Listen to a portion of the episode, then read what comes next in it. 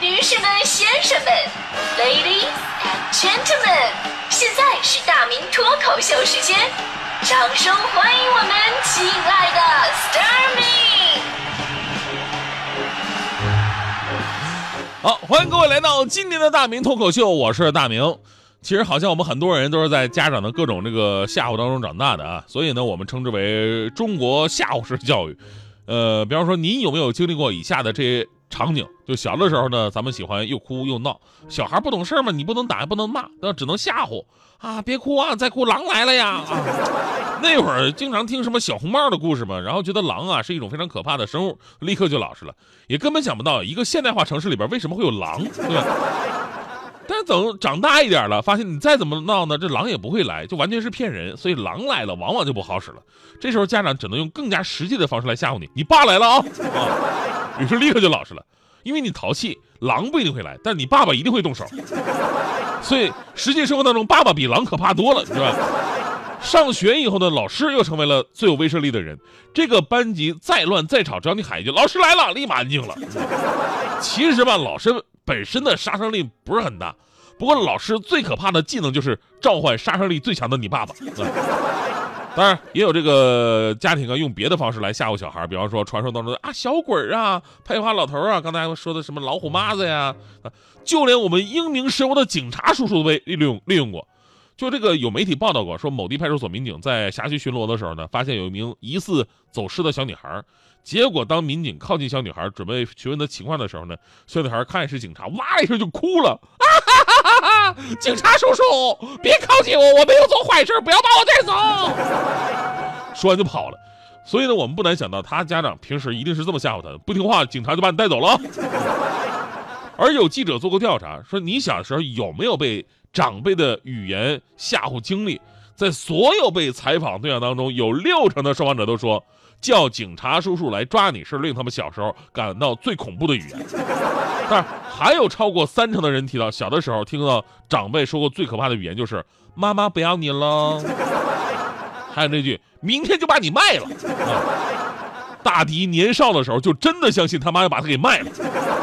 大迪同学听完以后一宿没睡着觉啊，第二天非常兴奋的跟他妈说：“能不能卖个好人家，有钱的那一种。”而我们现在都重视小孩教育了哈，明白跟孩子之间只有沟通才能真正的解决问题。这种吓唬式教育啊，当时是好使，感觉挺省事儿，但后来人家皮实了，你也没辙，对吧？所以呢，如今的家长都在慢慢改变这种吓唬式教育的方式。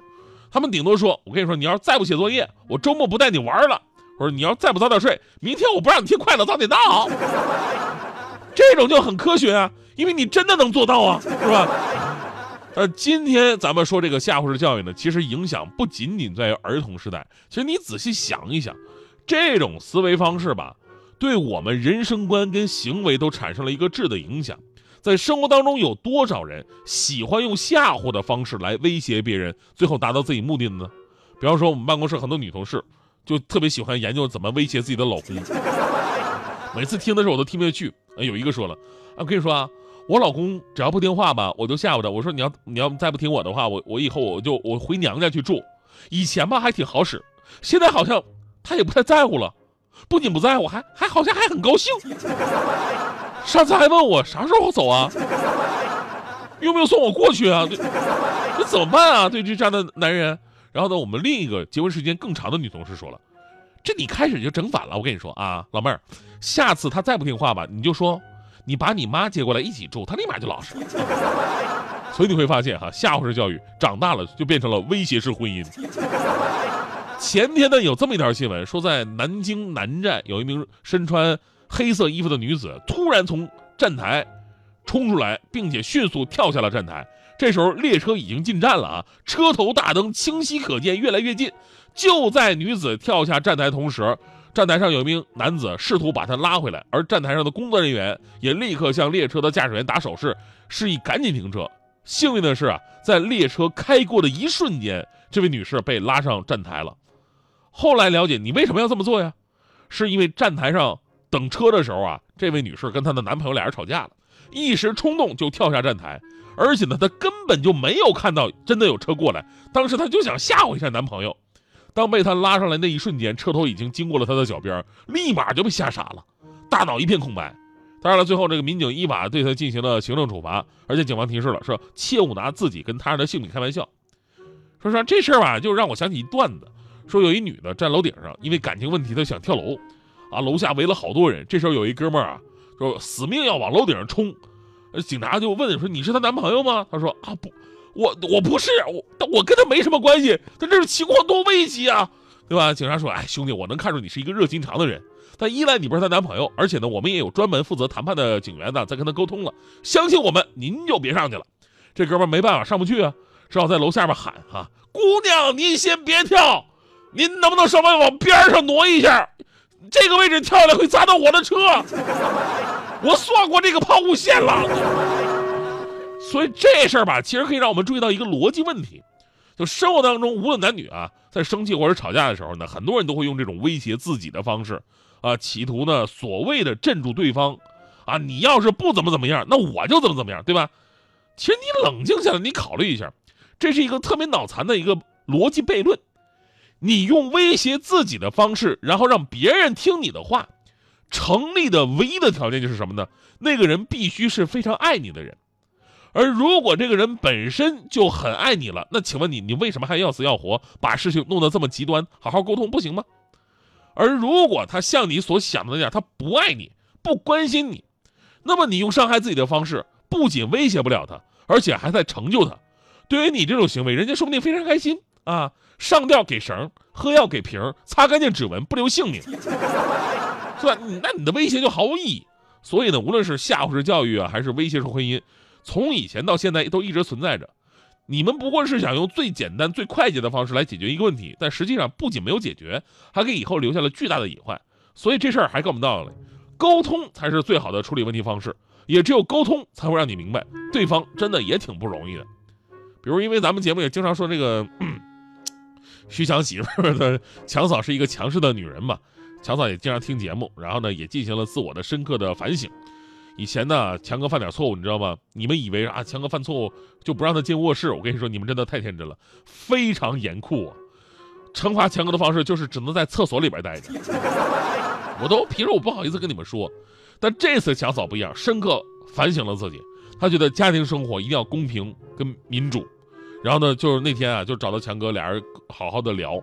啊，流着眼泪啊，然后对强哥承认错误，说：“强哥子，我知道我以前对你太严厉了，是我的错，以后我绝对不对你这样了。如果我犯了错误，你也惩罚我好不好？我绝对不会说什么的。”强哥当时爽啊啊，太爽了，一口恶气终于出了。哎呀，我就翻身了，我今天。当时强哥也不知道怎么想的，就指着媳妇儿说：“你终于知道你以前有多过分了吧？别的要求没，我就一个要求，你给我到厕所里边待着。”我也让你知道在里面待着的感觉。你还别说，强嫂真的说到做到，二话没说，人转身就进厕所了。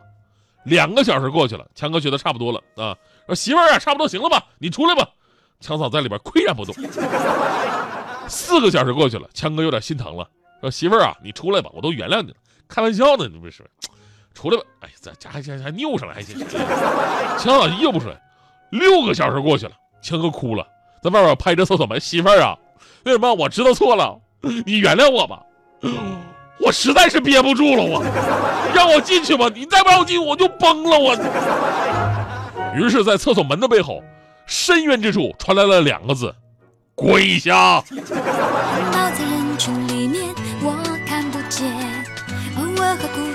单遇见，在原地转圈圈。我跟自己面对面，踮起了脚尖，靠近了一点。梦就住在前面，我不管淋湿的脸，用坚定的双眼，换一个角度欣赏磅礴大雨的阴天。未来还有另一面，能不能看见？还是望见面？我不再蒙着眼，明天的笑脸，幸福的起点，有彩虹花朵铺满在一整片蓝天。不管有多么远，有你在我身边。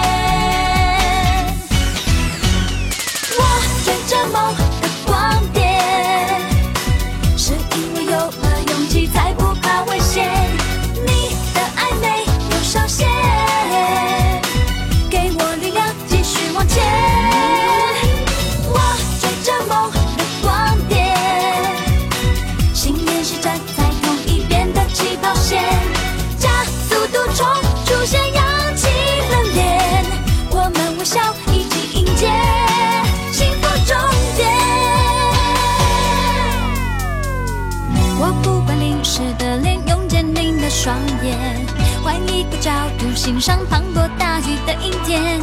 未来还有另一面，能不能看见？还是望见面？我不再蒙着眼。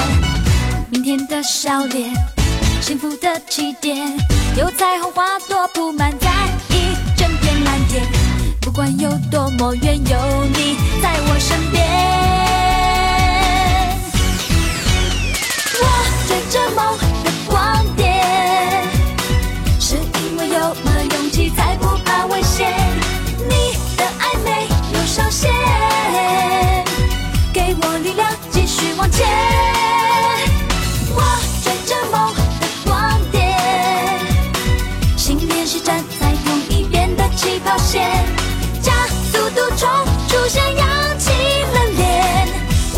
笑一起迎接幸福终点。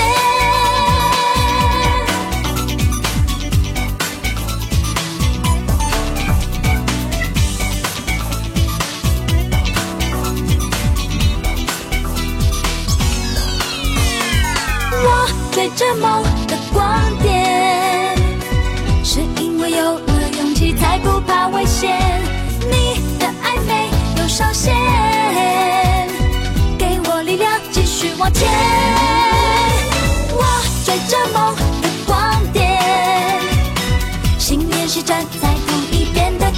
连